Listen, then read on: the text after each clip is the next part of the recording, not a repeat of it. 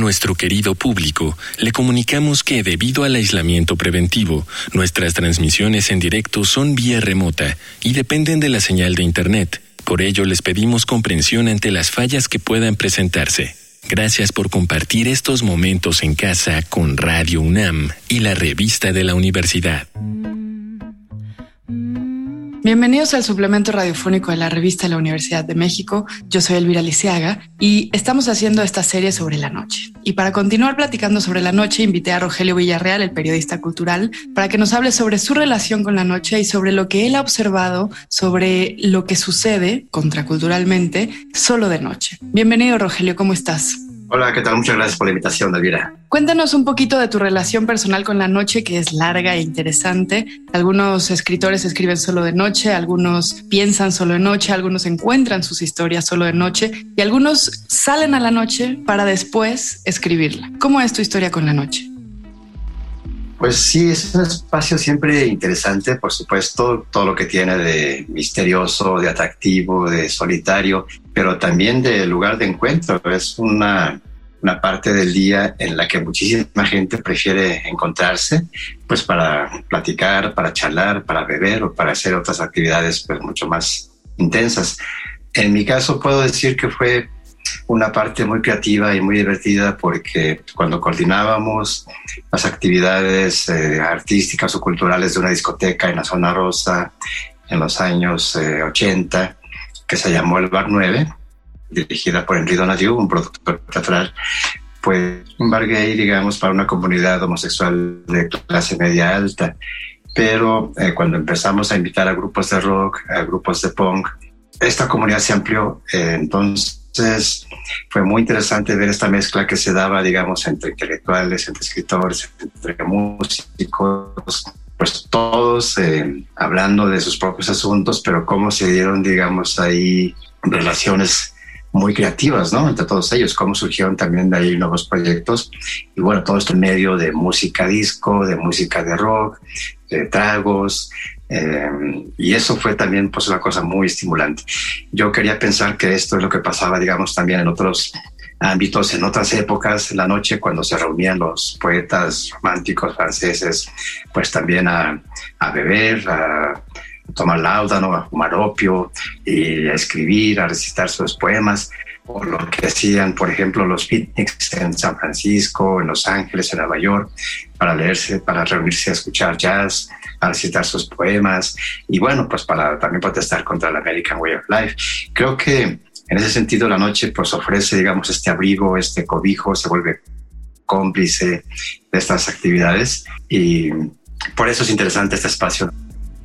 Esa protesta contra el American Way of Life que dices en Estados Unidos, ¿tú crees que en México tuvo un momento de más auge que en otro? Esa protesta contra la vida del día, de los horarios laborales, de los salarios, de los roles de género, de las obediencias, de la familia incluso, de la tradición. ¿Tú crees que la noche en México en algún momento fue quizá más desobediente, más alternativa, más contestataria, más contracultural que en otros momentos? Creo que la noche es un espacio para toda la gente, para todo el mundo. Creo que siempre ha habido protesta en México, por supuesto. Creo que, eh, digamos, la gran rebeldía que se manifestó durante el 68, los jóvenes protestando contra un sistema paternalista y autoritario, que querían escuchar rock, que querían usar pantalones eh, de mezclilla, que querían dejarse el cabello largo, las mujeres usan minifalda. Eh, creo que sí fue una protesta muy interesante y obviamente no era solamente durante la noche, era todo el día y a todas horas.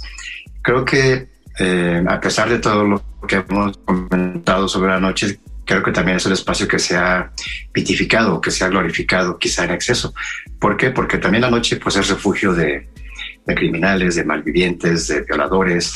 Creo que la noche también es eh, un espacio en el que se reúnen padres de familia, a emborracharse, a gastarse el dinero de la quincena, llegan de madrugada a la casa gritando, peleándose con la mujer y con los hijos.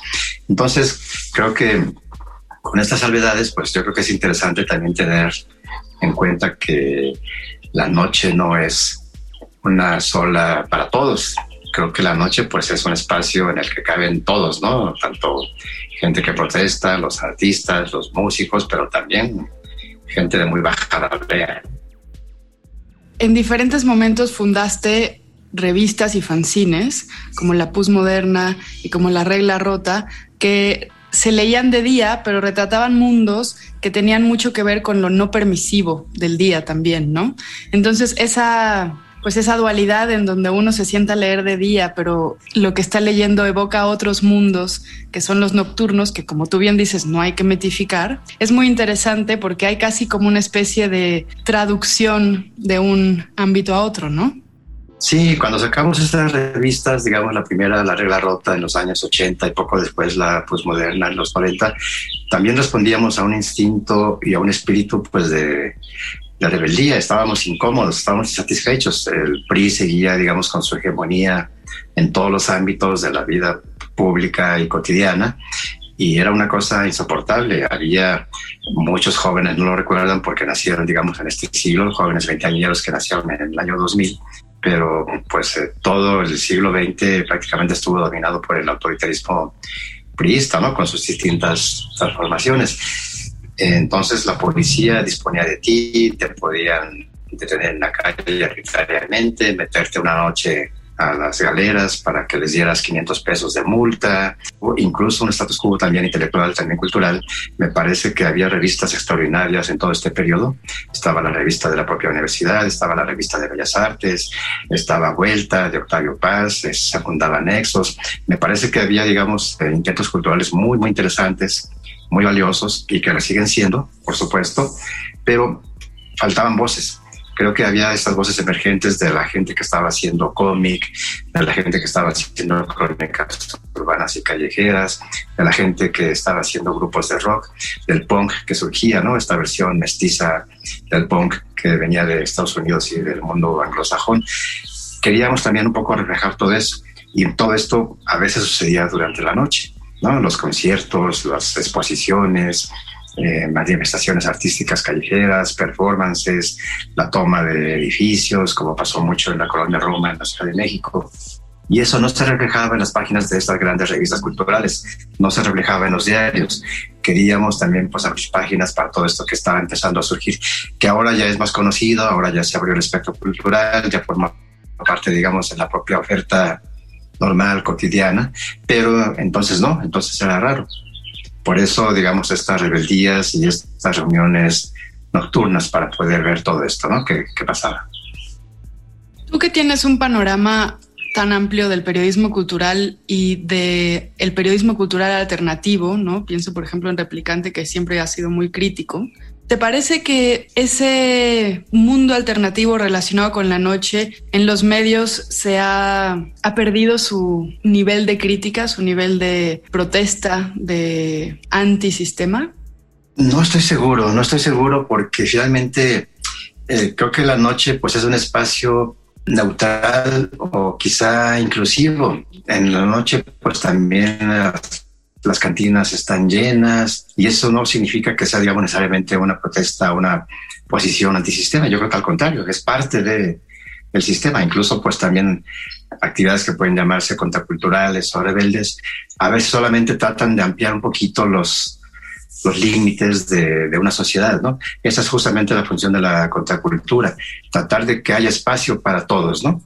La cultura de los movimientos LGBT o la cultura de los movimientos eh, rockeros, eh, prácticamente de cualquier expresión. Entonces la contracultura no es necesariamente antisistema, sino tratar un poquito de aflojar, de aflojar la soga, de abrir espacios, de ser más tolerantes, más diversos, cada vez más. Em, por eso yo digo, he insistido en algunos textos en que la contracultura no es necesariamente un movimiento político y no se alinea necesariamente con posiciones de izquierda o de derecha o de cualquier otro signo. ¿Por qué? Porque se convierte ya en eso en un movimiento político y con un programa político muy definido. Y los programas políticos, pues a veces también han sido muy perjudiciales. Tenemos una larga historia de, fracasos y de crímenes de la izquierda, pero también una larga historia de fracasos y crímenes de la derecha. Así que creo que eh, la contracultura es otra cosa. La contracultura es simplemente, independientemente de tu postura política, abrir espacios para ti y para tu comunidad y que puedan convivir en paz, en tolerancia, en diversidad más que nada, ¿no? Bueno, y para despedirnos quiero preguntarte cómo podemos leer estas revistas que fundaste en los 80 y bueno, la postmoderna ya en los 90. Están en digital, ¿cómo podemos... Para mí sería muy interesante leerlos desde ahora, ¿no? Como desde la actualidad aproximarnos a esa contracultura. Están en digital, están en un archivo. Sí, yo tengo todo digitalizado. Justamente uno de los proyectos que se interrumpieron debido a la pandemia fue la publicación facsimilar de estas revistas, de la regla rota y la postmoderna. Estamos retomando ya todo esto. Uno de los editores eh, le fue muy mal y quebró prácticamente el negocio, un editor local acá en Guadalajara. Hay otro con el que estamos hablando, me interesa también retomar el proyecto, pero por lo pronto tenemos avanzada ya esta parte de la digitalización.